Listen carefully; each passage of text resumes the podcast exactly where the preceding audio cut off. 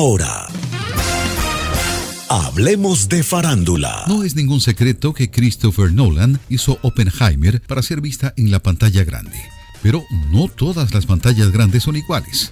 Esa es parte de la razón por la que Universal Pictures ha puesto a disposición boletos de Oppenheimer anticipadamente para más de mil pantallas de formato grande premium. Sabiendo que esas palabras pueden volverse abrumadoras y técnicas, Nolan fue un paso más allá en una entrevista exclusiva con The Associated Press, ofreció una guía de sus formatos favoritos, explicó por qué es importante el formato e incluso dónde le gusta sentarse para que el público no sienta que necesitan un título de escuela de cine o uno de física antes de decidirse por una sala de cine. Oppenheimer se filmó con algunas de las cámaras de mayor resolución que existen. Al igual que Dunkirk y Tenet, Oppenheimer se filmó completamente en película de gran formato, lo que significa una combinación de IMAX 65 mm y Paravisión 65 mm, estilo David Lean con Lawrence de Arabia, que luego se proyecta en 70 mm.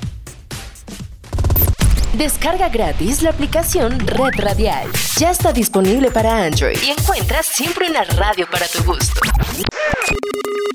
Miles Morales ha aprendido a dominar sus poderes como Spider-Man, pero lleva un año guardando el enorme secreto a sus padres sobre qué es lo que está pasando. Ellos están preocupados porque se comporta extraño y la directora de su centro de educación secundaria los llama para una junta, a la que Miles llega tarde por combatir a un villano que puede hacer agujeros interdimensionales. Así comienza Spider-Man. Into the Spider-Verse. En la junta, la madre de Miles Rio se entera de que su hijo sacó una B en español, a pesar de que ella es puertorriqueña y se esfuerza porque él hable bien el idioma.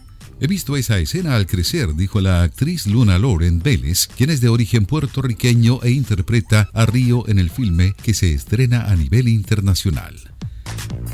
La película Transformers, El despertar de las bestias, tiene un sabor muy latinoamericano, pues buena parte de su acción se desarrolla en Perú. El elenco y el equipo de producción visitaron Ciudad de México para una alfombra roja en la que firmaron autógrafos, se tomaron selfies y posaron para los fans. Celebramos la cultura de Sudamérica, dijo el productor Mark Van Radian. Creo que ese es uno de los grandes valores de esta entrega. El protagonista Anthony Ramos, quien interpreta al exmilitar Noah Díaz, fue el último en llegar con su traje de piel sintética, color negro y unas enormes gafas de sol. Hasta aquí la información del mundo del entretenimiento. Estuvo con ustedes Tony Cano.